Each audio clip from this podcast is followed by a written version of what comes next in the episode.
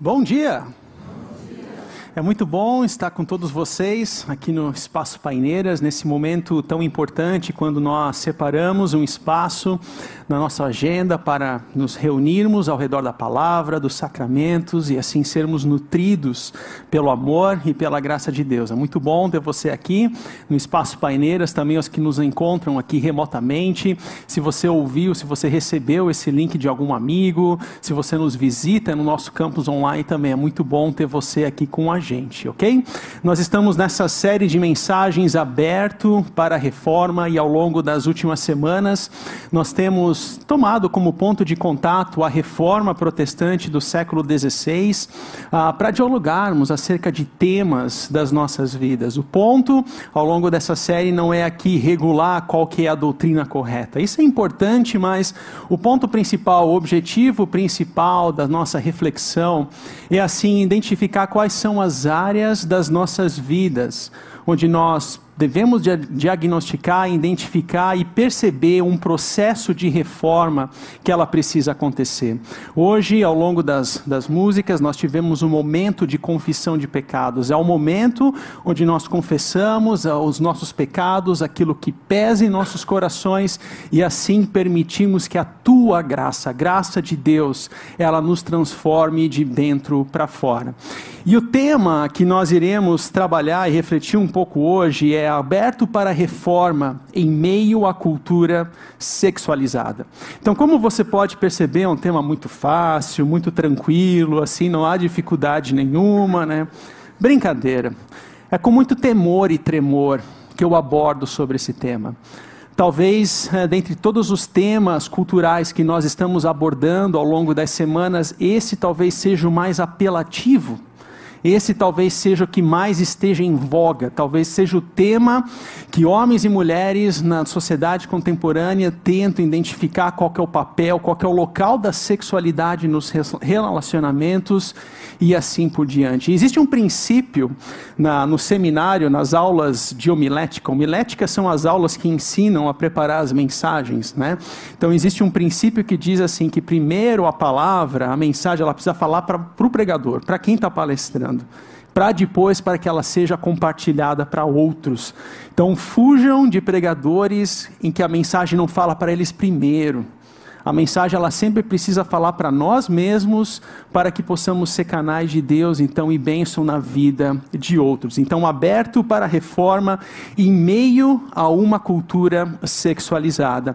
Mas antes de darmos início ao nosso tema propriamente dito, aqui na Chácara Primavera, essa faixa etária dos 35 a 54 anos é a nossa maior faixa etária, que corresponde aí a pelo menos 47 a 50% do total de pessoas da nossa comunidade. E a título de curiosidade, é interessante perceber que a composição social delas, né, a questão de casamento tal, ela corresponde a viúvos. 0,5% das famílias ou são formados por pessoas viúvas, solteiros 24%, divorciados 13,5%, casados 62%. No ano passado eu apresentei um gráfico mais ou menos nessa dimensão e perspectiva numa outra série, em outro contexto. Aí eu fiz um comparativo entre os dois e eu percebi que o número de casados aumentou na nossa comunidade, o de solteiros reduziu. Então eu tenho um amigo, pastor pentecostal, que diria assim: Eu posso ouvir um amém? Porque o número de casados, de alguma forma, então, que Deus abençoe também a vida de todo mundo. Mas, brincadeiras à parte, por que, que eu estou trazendo esses números e essas questões para tratar do tema da sexualidade? Porque a sexualidade é um tema em que a gente precisa abordar e trabalhar independente de qual seja a questão, se você é casado, se a sua união civil, independente de qual ela seja. Nós estamos inseridos nesse contexto, nós estamos imersos a uma cultura onde aflora essa dimensão da sexualidade e dentro de cada contexto, seja você uma pessoa casada, você é espera, você é uma pessoa solteira, você que passou por um processo de divórcio, onde a graça de Deus está trabalhando e está transformando, independente do seu contexto de vida, é importante que nós tenhamos uma perspectiva sadia de qual é o panorama da espiritualidade cristã e da sabedoria bíblica em se tratando da sexualidade. Bem, ah, nós estamos imersos nessa cultura sexualizada e com isso ela também traz algumas marcas. Uma marca delas é a marca da hipersexualização, é a representação excessiva da sexualidade em vários meios de comunicação, como filmes, como músicas e etc. Eu e minha esposa estávamos assistindo uma série até então e a série ia, muito bem, obrigado. Assim, ela estava ótima. Mas, de repente, precisou trazer uma traição, precisou trazer um adultério, precisou trazer a disfunção da família. Assim, parece que necessita da sexualidade ou dessa hipersexualização como âncora para vender o produto. Era como nos anos 90, aquelas novelas das seis, assim, que ninguém assistia. Aí, de repente, aparecia uma mulher de decote, porque precisava vender o negócio precisava vender. Ou seja, a hipersexualização utiliza da sexualidade como produto, como venda, como comércio, como negócio e assim por diante. Normas de beleza idealizadas, padrões de beleza irreais que pode levar a uma pressão psicológica na vida de muitas pessoas. A comercialização do sexo, a, indústria pornográfica, por exemplo, fatura 14 bilhões de dólares por ano. Um time de futebol americano fatura entre 15 a 17 é uma indústria poderosa, a indústria da pornografia. E é interessante porque, inclusive, ontem, em um dos nossos grupos pequenos, no grupo de WhatsApp, uma mulher compartilhou que ela trabalha numa empresa na área da tecnologia e, e, ela descobriu que a empresa ela tomou como rumo e decisão a patrocinar filmes pornográficos e ela está nessa tensão ela está nessa crise, porque eu estou aqui fazendo o meu trabalho com toda a dignidade, com, todo, uh, com toda a dedicação, mas no âmbito macro, a empresa está tomando caminhos que para mim gera uma tensão. Ou então a sexualização precoce. Eu não estou falando de educação sexual, que segue um ritmo e um processo para introduzir esse tema, mas a sexualização precoce. Eu e minha família estávamos no parquinho né, do, do, nosso condomínio, de repente apareceu uma menina de seis anos no máximo, e com um celular na mão, aí já começa o problema, porque ela tem um celular aos seis anos de idade, e ela coloca uma música no YouTube e começa a dançar de uma forma extremamente sensualizada. Seis anos. Seis anos. E, a, e, eu tive então que fazer um jogo de cintura, voltar para casa, porque era uma situação muito desagradável, e acabei criando um outro problema, né? Porque daí a minha filha veio para mim, eu quero o celular também, né? eu tenho que lidar com essas questões, mas enfim, percebam que nós estamos imersos nessa cultura sexualizada, da qual nós precisamos discernir e ter maturidade para compreender qual é o nosso papel e espaço dentro dessa compreensão, porque ela traz uma grande tensão. É interessante que quando nós compreendemos a nossa vida dentro desse processo de reforma, nós compreendemos que nós vivemos numa intersecção e essa intersecção, ela traz uma tensão insuportável. É como aquela nossa amiga, aquela nossa irmã do grupo pequeno, que ela está vivendo essa tensão de como atuar e como agir nesse contexto. Pela fé, nós cremos que a Bíblia, ela conta uma história de Gênesis Apocalipse, é uma narrativa da história da salvação de Deus no mundo. E Deus nos chama, Deus nos convida para que eu e você encontremos o nosso local dentro dessa história, e assim nós somos nutridos e abençoados para viver a vida no nosso dia a dia. Mas nós não estamos numa bolha espiritual. Ao mesmo tempo, nós temos um pé numa cultura, num contexto específico, nós temos um pé numa história, nós temos um pé num contexto cultural específico, com todas as suas idolatrias, com todos os seus desafios, e assim nós somos ensinados a viver essa vida cristã, viver a fé no ambiente cultural do local e ambiente que nós estamos. Isso traz uma tensão, uma tensão insuportável. E aquele que não compreende ou não percebe essa tensão de fazer a vontade de, de Deus no mundo em que nós vivemos, é facilmente engolido por essa cultura. E assim, revisitando um gráfico que eu já apresentei em outro momento, a vida, ela pertence ou ela caminha dentro de um processo onde, de um lado, nós temos a vontade de Deus. A vontade de Deus, ela é perfeita, a vontade de Deus, ela é agradável, não é a vontade de Deus que precisa de reforma. Nós partimos do pressuposto e do princípio de que Deus, Ele conhece as nossas histórias, Ele conhece as nossas experiências, Ele conhece as nossas marcas, mas ao mesmo tempo, pela graça e amor em Cristo, Ele também tem um plano perfeito na vida de todos nós, a despeito das nossas adversidades, conflitos e sofrimentos. É a mão graciosa de Deus agindo na nossa vida. E essa vontade, ela cria enraizamento no nosso coração. E quando ela entra no nosso coração, ela caminha no nosso andar diário. E to todos os dias, eu e você, nós somos convidados a discernir nas nossas decisões, nos nossos atos, o que é voz de Deus e o que é eco do nosso coração. O que é voz de Deus, vontade de Deus para as nossas vidas no âmbito também da sexualidade, no âmbito de um relacionamento sexual, no contexto específico do matrimônio, da espera, do aguardo, da reconstrução, no caso de pessoas que passaram pela separação e assim por diante. E o que, que é eco do meu coração, influenciado pela cultura que está ao meu redor? E isso gera uma tensão isso gera tensão, mas é ali nessa tensão que a graça e o amor de Deus, elas estão atuando.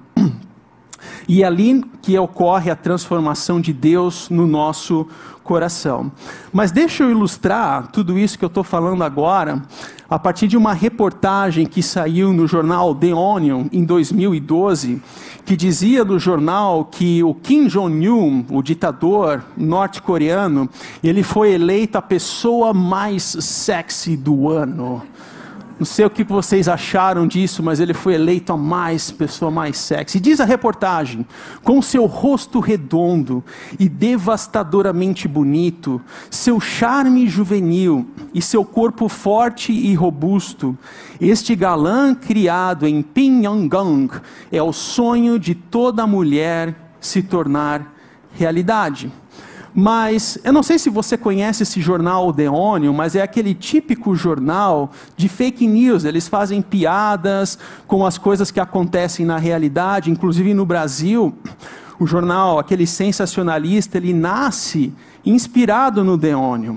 Mas, contudo, porém, todavia, entretanto, como diria minha professora de português, teve um jornal na China que achou que era verdade e eles republicaram aquela matéria, assumindo que realmente lá no Ocidente se pensa que o ditador da, da, Coreia do Norte, então, é a pessoa mais sexy do mundo. Aí depois a CNN, a ABC News e outros, ah, outras ah, imprensas, elas começaram então a rir do fato de que esse jornal achou que era verdade e a miscelânea estava pronta. Por que, que eu estou falando isso? Porque é muito comum nas nossas vidas interpretar e ver ecos do nosso coração como verdade. Se fundamentar ou se basear em vozes da cultura e aderir aquilo nas nossas vidas como se fosse uma verdade, como se fosse uma, uma realidade. Não diferente na sexualidade.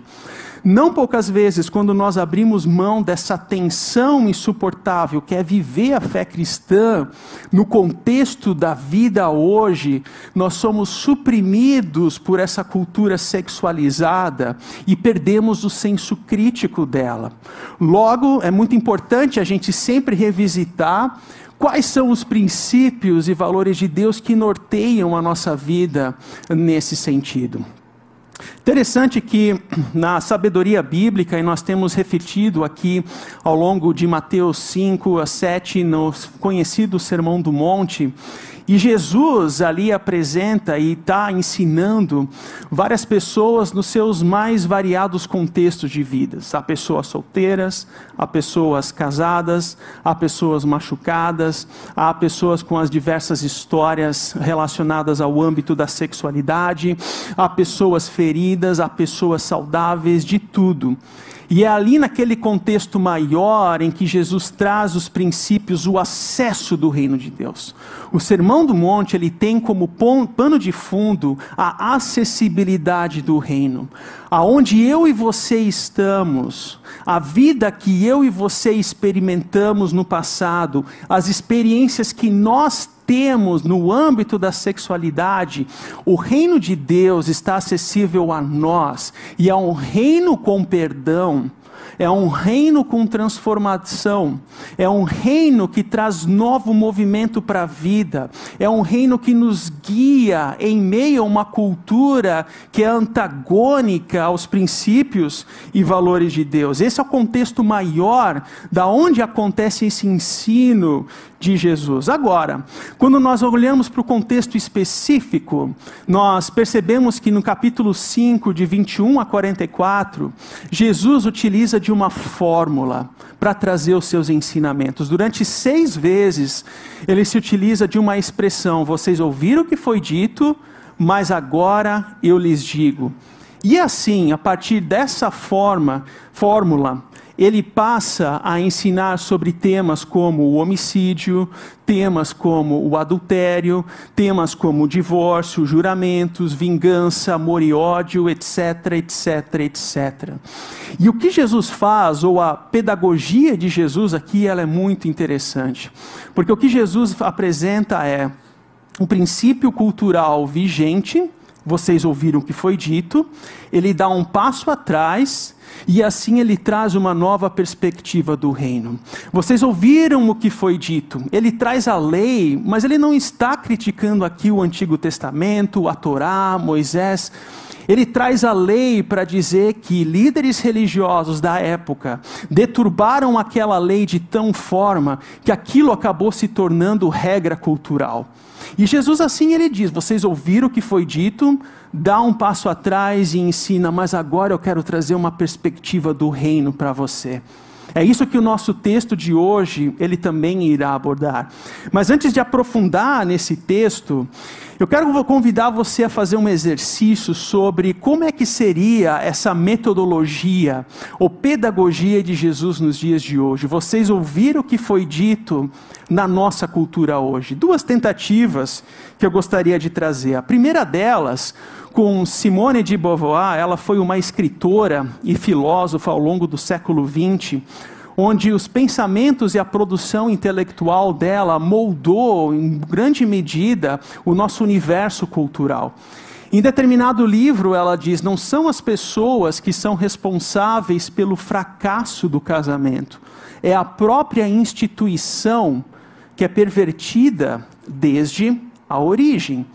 Percebam, porque aqui o descrédito não é com a pessoa que cometeu ah, decisões erradas na vida, mas é com o próprio casamento como sendo uma instituição pervertida na sua essência, na sua origem.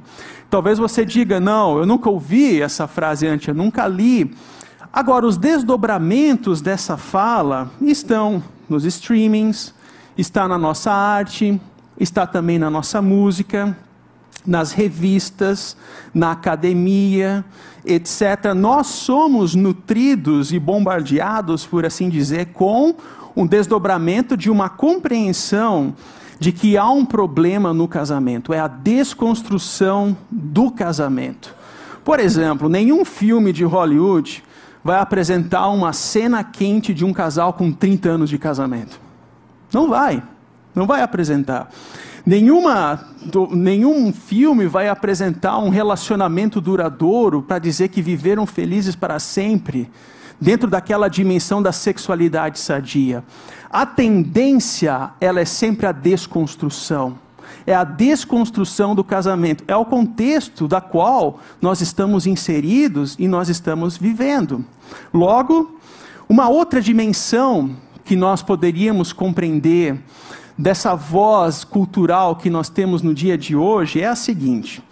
Essa semana eu estive num Uber, né? Eu estive me deslocando lá para o Espaço Barão, então eu estava no, no Uber e assim o motorista do Uber muito querido, muito legal, mas tinha um problema. O rádio estava ligado. Aí o rádio estava ligado numa música que assim eu não tomei tempo para saber quem é que canta aquela música, me desculpe, mas a música dizia o seguinte: enquanto a pessoa certa não vem, eu me divirto com a errada. Alguém escreveu, eu não sei quem é. E atenção aqui que a clave de sol invertida é um protesto que eu estou fazendo, né? Era muito ruim essa música. Mas o ponto que eu quero trazer é que talvez essa seja um extrato de um diagnóstico maior cultural acerca do problema da coisificação do outro. O outro é uma coisa. Eu me divirto com uma coisa. Isso é egoísmo. Isso é maldade. Isso é egoísmo. Se a minha vida nos relacionamentos sexuais são pautados pela coisificação do outro, você é egoísta. É egoísmo. E é interessante porque ainda na época da minha juventude, né, do grupo de jovens na igreja, eu ouvi uma ilustração que eu nunca mais esqueci. E a pessoa que estava ali fazendo um momento de reflexão falou que o relacionamento sexual é como se fossem duas cartolinas que se juntassem. Então é a cartolina amarela e a cartolina branca, por exemplo ao ato e quando retira, parte da cartolina amarela está na branca, parte da cartolina branca fica na amarela e assim por diante. Mas aí há um outro relacionamento, aí há um outro relacionamento, aí depois com a cartolina azul, com a cartolina roxo e assim por diante. Aí no final do dia, a cartolina está colorida isso tem a ver com marcas que vão se acentuando em nós, e por detrás desses princípios e atos, há uma dimensão da coisificação do outro. O amor, na nossa cultura, não é relacionamento íntimo e profundo. Amor é sentimento. Quando acaba o sentimento, vamos partir para a próxima. Acabou o sentimento, vamos partir para a próxima. Mas esse é um pensamento muito frágil. Esse é um pensamento muito egoísta. E esses são pontos que nós precisamos ter justamente no âmbito do cuidado do nosso coração. E é isso que o tema de hoje, essa reflexão e palavras de Jesus apontam sobre a questão do cuidado do nosso coração. E Jesus inicia ali aquele ensino dizendo: Vocês ouviram o que foi dito, não adulterarás. Mas eu lhes digo: qualquer que olhar para uma mulher para desejá-la, já cometeu adultério com ela no seu casamento. Duas dimensões, dois pontos que nós precisamos ter aqui em mente.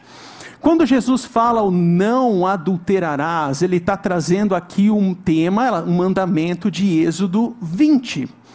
É mandamento. E é interessante porque quando a gente olha especificamente para esses mandamentos ou palavras de liberdade, que são os dez mandamentos, é interessante porque o não adulterarás no português é aquele imperativo bruto. Pode, não pode. É como se Deus fosse alguém, assim, barba branca, olhando do céu, dizendo: pode, não pode, pode fazer isso, não pode fazer aquilo. Mas a construção gramatical, ela está no modo jussivo. Olha que palavra bonita para dar para o filho, né? Que significa, no nosso português, algo equivalente como subjuntivo. Ou seja, uma tradução possível seria que tu não adulteres. Muda a perspectiva, porque é o desejo de Deus nas palavras dizendo, ó, que tu não cometa esse ato porque terá consequências. Isso traz uma questão até pastoral de cuidado de Deus nessas palavras. O problema de Jesus aqui é que os líderes religiosos da época tomaram o Deus barba branca do céu que diz: isso pode, isso não pode, não adulterarás. Mas aqui tem um problema. Porque de fato, no exterior, eles não estavam adulterando, mas o coração deles, hum, Jesus olha para o coração. E ele diz: Eu lhes digo que qualquer um que olhar para sua mulher, para uma mulher para desejá-la, e o princípio aqui do termo da preposição tem a ver não apenas com o propósito, mas de tirar benefício daquilo. Eu quero tirar um benefício do outro. Ela já comeu, cometeu adultério com ela no seu coração. Percebam a seriedade, vocês ouviram o que foi dito. Jesus dá um passo para trás e ele redefine a ceia. O problema não está no exterior.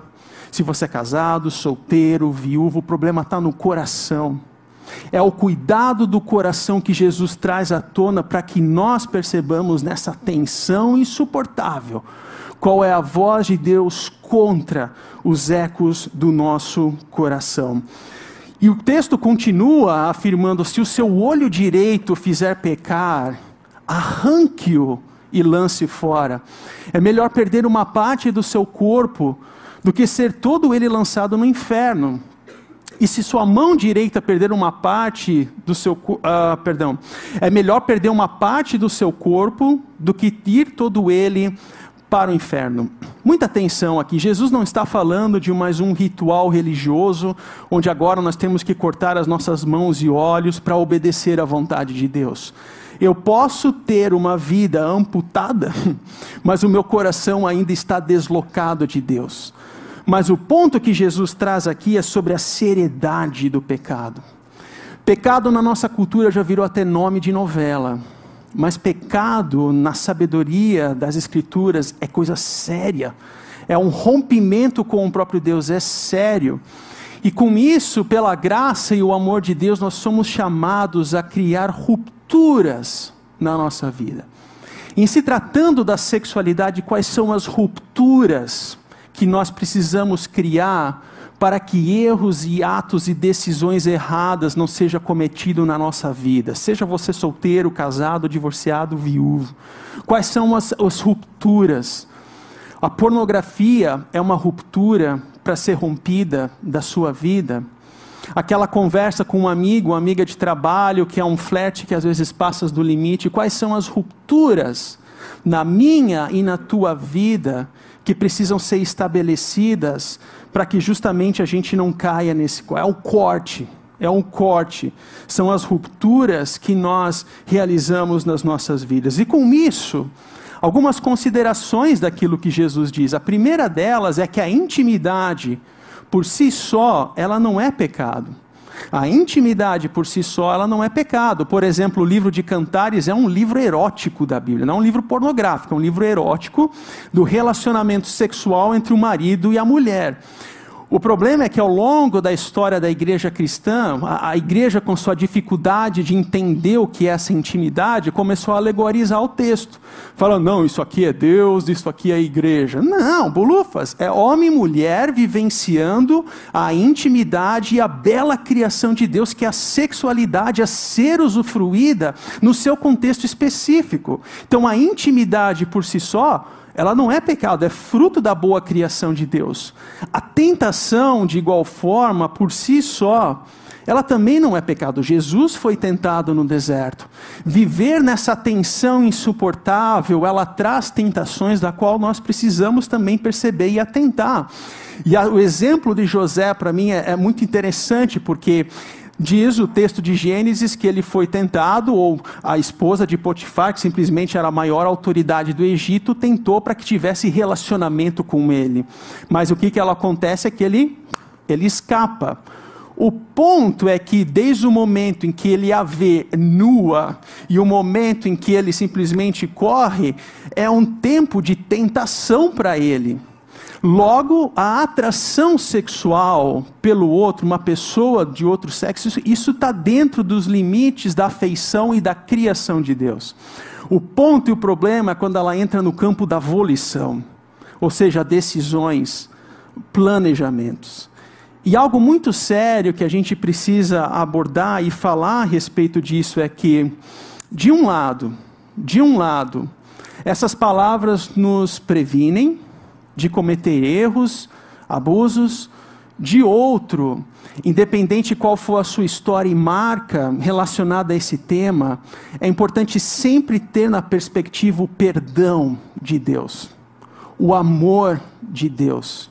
Eu acho muito simbólico, interessante a gente falar sobre esse tema num dia como a ceia, onde nós nos achegaremos diante da mesa, onde nós experimentaremos do próprio pão e do sangue de Jesus para reorientar as nossas vidas. independente da nossa história, dos desafios, desagrados, dos limites, das limitações que foram os nossos relacionamentos, o casamento, independente do seu contexto de vida, há perdão. A graça é a tua graça, como nós cantamos agora. A tua graça, ela nos transforma de dentro para fora. Logo, abordar sobre o tema da sexualidade, ela não deve trazer mais peso à sua história, independente de qual ela for, mas lembrar que numa mesa, no pão e no vinho, no corpo e no sangue do Filho de Deus, nós temos o perdão, a graça e a transformação de Deus. É interessante, eu estava essa semana numa, num encontro de pastores ah, e o palestrante, ele então apresentou uma espécie de um processo da tentação. Eu achei muito interessante aquilo, porque ele fala que quando se trata de cuidado do nosso coração, tudo começa com um desejo e afeto. Você percebe alguém, uma pessoa, inicia ali um movimento afetivo, aquilo é algo que chama atenção, em seguida isso conduz a pensamentos, ah, você passa a alimentar um pensamento em relação a outra pessoa. Quando esse desejo e afeto afeto é bem processado, você esquece disso no segundo seguinte. Mas o campo da volição ou das atitudes conduz a pensar mais a respeito daquela pessoa e assim por diante, até o momento em que se transforma em palavras. E de acordo com esse pastor, eu não experimentei isso na clínica pastoral, mas ele diz que uma pessoa na iminência do adultério, por exemplo, começa a falar da pessoa ela começa a externar em palavras. De qualquer forma, isso, isso se transforma em palavras, até o momento em que se transforma num ato consumado, se transforma na atitude. E novamente, o ponto aqui é lembrar que diante da graça de Deus, nós somos transformados de dentro para fora. Diante da graça de Deus, se essa não é a sua história de vida, você tem a oportunidade, a observância. Por isso que a palavra é discernimento e observância. Os líderes religiosos da época de Jesus batiam no peito para dizer: Eu não tenho problema do adultério, eu não tenho, mas o coração era corrupto, o coração estava deslocado. E aqui nós temos esse risco de não compreender o perdão de Deus, se essa é a minha história mas ao mesmo tempo criar uma autojustificação se ela não é a minha história. São dois extremos que nós precisamos evitar e interpretar aqui na mesa. Nós temos o perdão e a salvação de Deus, que ela restaura as nossas vidas integralmente e assim por diante. E Jesus ele dá sequência na reflexão falando sobre a dureza do coração. E ele continua dizendo: Foi dito, aquele que se divorciar de sua mulher deverá dar-lhe certidão de divórcio, está na lei de Moisés. Mas eu lhes digo que todo aquele que se divorciar de sua mulher, exceto por imoralidade sexual, faz que ela se torne adúltera e quem se casar com a mulher divorciada estará cometendo adultério. O que está acontecendo aqui? Em primeiro lugar, Jesus ele está se referindo a um registro por escrito, que era uma espécie de carta de divórcio que existia na época. Qual era o problema? Um homem, e era uma sociedade altamente machista naquela época, o homem ele poderia muito bem, simplesmente a bel prazer, dizer assim: ah, eu não quero mais essa mulher para mim. Então escreve uma carta de registro para que aquela mulher ela tivesse então essa certidão de que ela está livre, divorciada. Ou seja, era de um egoísmo do coração muito grande. Mas qual que é o ponto? Para a mulher, para a mulher naquele contexto, o status de divorciada era algo que afetava a dignidade dela de uma forma muito absurda. Por isso que quando Jesus encontra a mulher no tanque, no poço de Jacó, uma mulher que passou por cinco casamentos, o nível de dignidade era algo abaixo do nível deplorável. E foi ali que a graça de Deus encontra essa mulher no íntimo, no âmago do ser dela. E uma mulher que passava por divórcio naquele contexto, ela tinha três opções. A primeira delas é se alguma familiar amavelmente a acolhia, ah, em sua casa para restaurar o mínimo de dignidade que restava, ou então ela se tornava uma prostituta, ou em terceiro lugar, ela casava novamente. Qual que é o ponto em relação ao casamento aqui Jesus trabalha nesse tema, nesse parágrafo específico, falando desse recasamento? A pessoa carregava consigo as suas histórias, o seu fracasso, porque o peso cultural de fracasso é, é, era muito intenso, era muito pesado. E a partir do momento que ela tinha uma nova construção familiar, ela carregava toda aquela história e toda aquela bagagem com ela.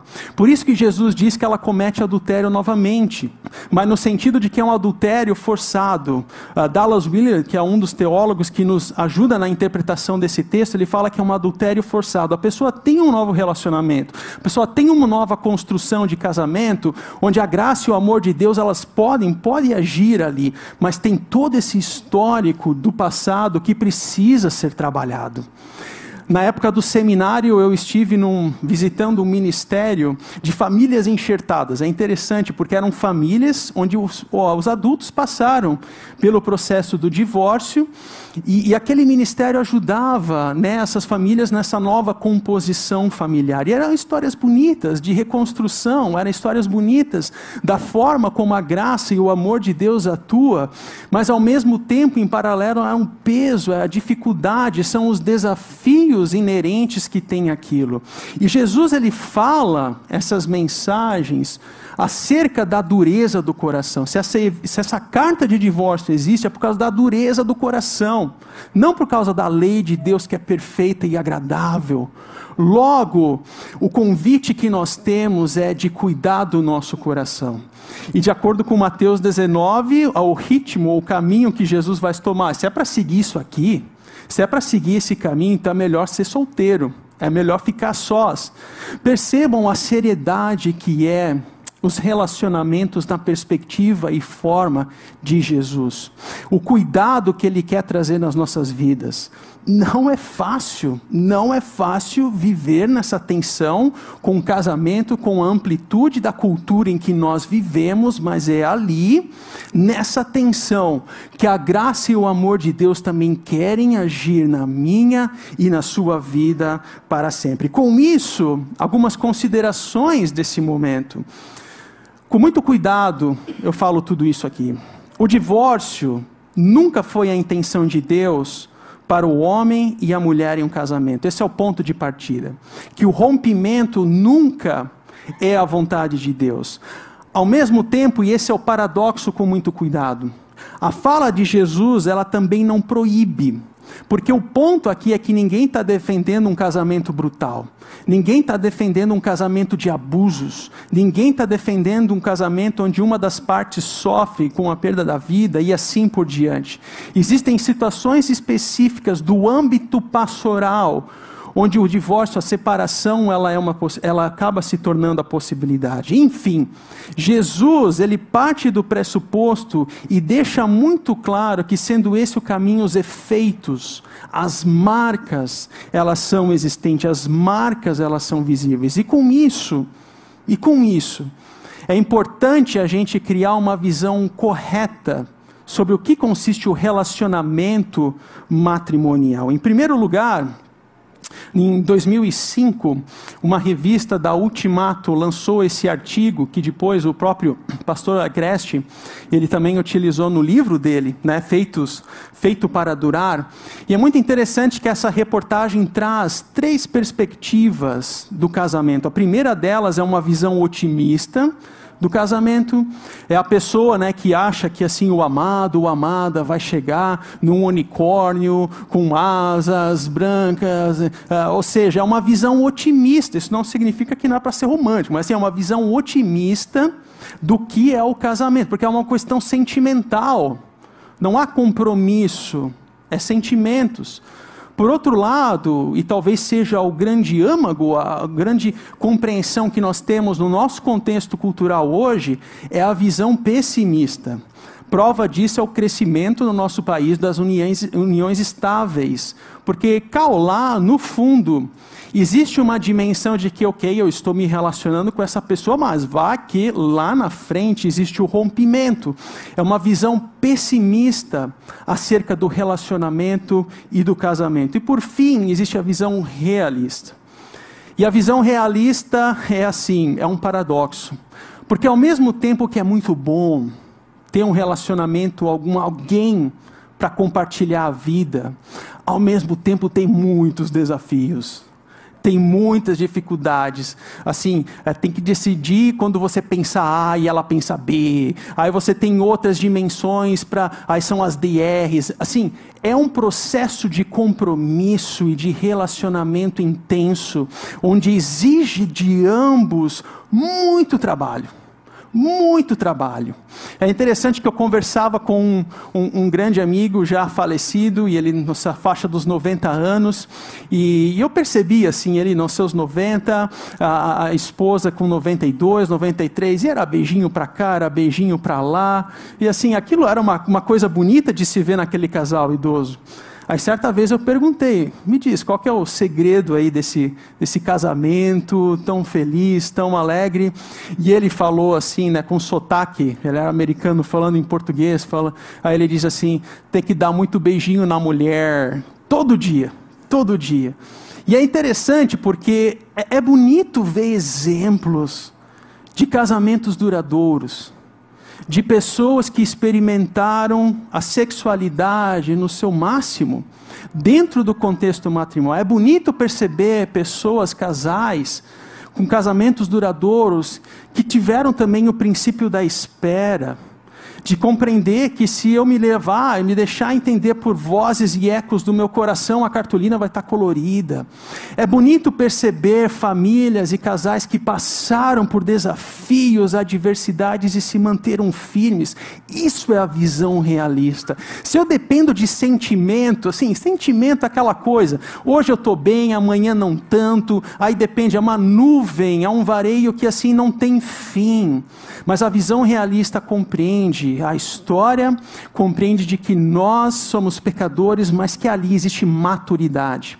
O alvo do relacionamento não é a felicidade, é a maturidade. Saber lidar com os desafios e adversidades da vida. E a consequência disso é a felicidade. Mas eu gostaria de dar encaminhamento final aqui na nossa reflexão, trazendo um pouco dessa compreensão. Eu não sei se você já teve a oportunidade de ver pessoalmente uma sequoia gigante nos Estados Unidos. Eu nunca tive, mas eu acho fantástico assim, porque são árvores enormes, são árvores uh, imensas, são árvores que podem alcançar 90 metros de altura, que podem viver 2, 3 mil anos e assim por diante. Mas é interessante que quando se corta o caule dessa árvore, você percebe vários anéis que circulam aqui esse caule da árvore. E de acordo com especialistas, eu até fui atrás para ver se era isso mesmo. De acordo com o especialista, cada anel conta uma história. Aquela marca, aquele anel conta a história se essa árvore ela passou por período de seca. Essa anel conta se aquela árvore passou por um problema de sofrimento. Se naquele ano teve muita chuva, se foi um período muito frutífero para ela, de crescimento, se ela cresceu bastante, ou seja, a marca conta uma história. Trazendo isso para a nossa vida, eu não sei qual é a marca que você carrega na sua história, em se tratando de experiências na área da sexualidade.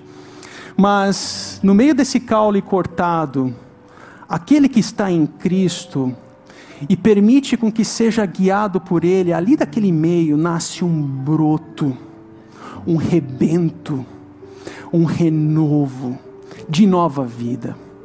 Em meio às marcas, em meio aos meus históricos, em meio às minhas experiências, em meio às minhas frustrações, o perdão de Deus nos alcança, nos trazendo nova vida, nos trazendo reforma e esse é o local onde você vai chegar e colocar as suas marcas diante de Deus, as suas experiências diante de Deus para receber o perdão dele.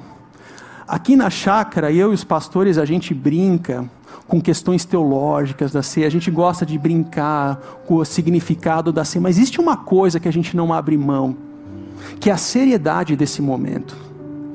Esse é o momento onde, em confissão de pecados e certeza da graça e do amor de Deus, eu deposito tudo que eu sou, a minha sujeira, as minhas marcas, as minhas alegrias, as minhas frustrações, e bebo e como do verdadeiro corpo e sangue de Cristo que é nutrido e dado por nós. Isso é salvação. A culpa nos corrói, a graça transforma é a graça de Deus, da qual nós temos a oportunidade de experimentá-la hoje, a partir do momento em que nós depositamos as nossas marcas sobre essa mesa. Deposite as suas marcas sobre essa mesa, mas também construa uma visão realista do casamento. Se você é solteiro, na espera, se você é casado no relacionamento com o outro, se você passou por divórcio, também na reconstrução. E certa vez eu vi um princípio de sabedoria, não é Bíblia, é princípio de sabedoria, que alguém que passou pelo processo dramático de um divórcio, dê dois, três anos no mínimo para um novo relacionamento. É o tempo de reconstrução emocional é um tempo mínimo de reconstrução, até mesmo financeira, judicial nem sempre. É um tempo de assimilação, até mesmo para os filhos. Mas, independente do teu contexto, lembre-se que essa cultura sexualizada ela é, ela é tão, ela vem até nós com tamanha pressão que somente a graça e o amor de Deus para nos manter inabaláveis e que seja assim na sua vida, no cuidado do seu coração. Cuide do seu coração, dia após dia, na tensão, na tensão insuportável, na tensão. O pastor Silas, pastor, pode vir, ele virá até aqui para nos conduzir nesse momento de ceia. Deposite as suas marcas e que Deus te abençoe com a graça, com amor e com as misericórdias dele que se renovam a cada manhã para todos nós. Amém.